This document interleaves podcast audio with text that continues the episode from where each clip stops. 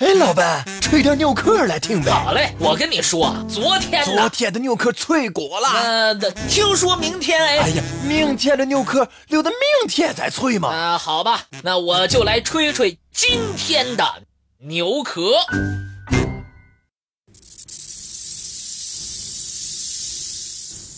一部书，第一次为西方人开启了东方之门。让很多欧洲人几个世纪以来一直心怀东方情结，然而这部奇书却又遭到众人的质疑：是作者的杜撰，还是作者本身的经历更让人怀疑呢？一二五四年，马可·波罗出生在意大利威尼斯的一个商人家庭。他的父亲和叔父都是威尼斯的富商大贾，为了一些商业活动，他们经常奔走于地中海的东部。马可·波罗十七岁时，跟随父亲和叔父，沿着丝绸之路一路跋涉，经过四年多的旅行，在一二七五年到达了蒙古大汗住所上都。见到了当时很渴望了解欧洲情况的忽必烈。在一二七五年至一二九二年的十七年间，马可·波罗一直以客卿的身份在元朝供职，因为办事认真谨慎，受到忽必烈的器重。马可·波罗来到中国后，为了更好地了解中国的风土人情。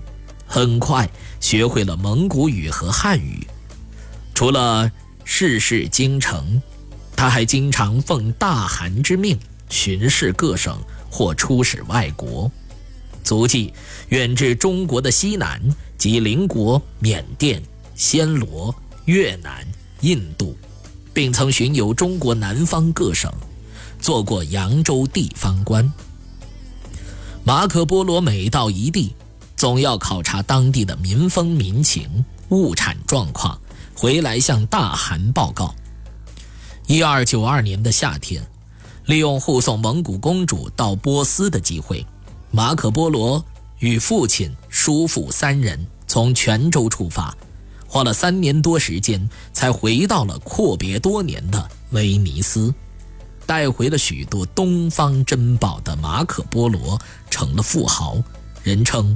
百万军，但同时也得到了“百万谎言的人”的称号，因为很多威尼斯人认为他的天方夜谭不可相信。回国后，马可·波罗参加了威尼斯对热那亚人的战争，被俘入狱。在狱中，通过他的口述，由同狱的比萨文学家鲁斯提执笔。完成了流传后世的《马可·波罗游记》。这本书问世后就被大量翻译出版，成为中世纪最畅销、影响欧洲人最大的游记著作。至今已有五六十种不同版本，成为风靡一时的世界第一大奇书。书中第二卷记载的中国部分最为详尽，引人入胜。原初的政事、战争、宫殿、朝仪，乃至中国名都大邑的经济繁荣景象，都被描绘得有声有色。当时的欧洲对中国还一无所知，他的书中介绍了许多新奇的知识，为欧洲打开了一扇了解东方的窗户，激发了欧洲人此后几个世纪的东方情结。无怪乎人们说，马可·波罗替欧洲人创造了心目中的亚洲。马可·波罗游记问世以来，人们就对它的真实性不断提出质疑，因为书中的许多叙述，经过一些学者研究之后，疑点颇多。我们先来看看几个主要的疑点。疑点之一，中国古代的官僚体系极为庞大。一切大小事项都会被记录在案，每个城市的每一任地方官，每一个小官吏，都不会被漏掉。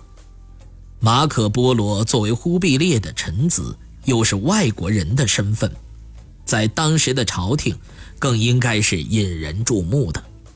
但，在中国浩如烟海的史籍中，找不到关于马可·波罗的记载。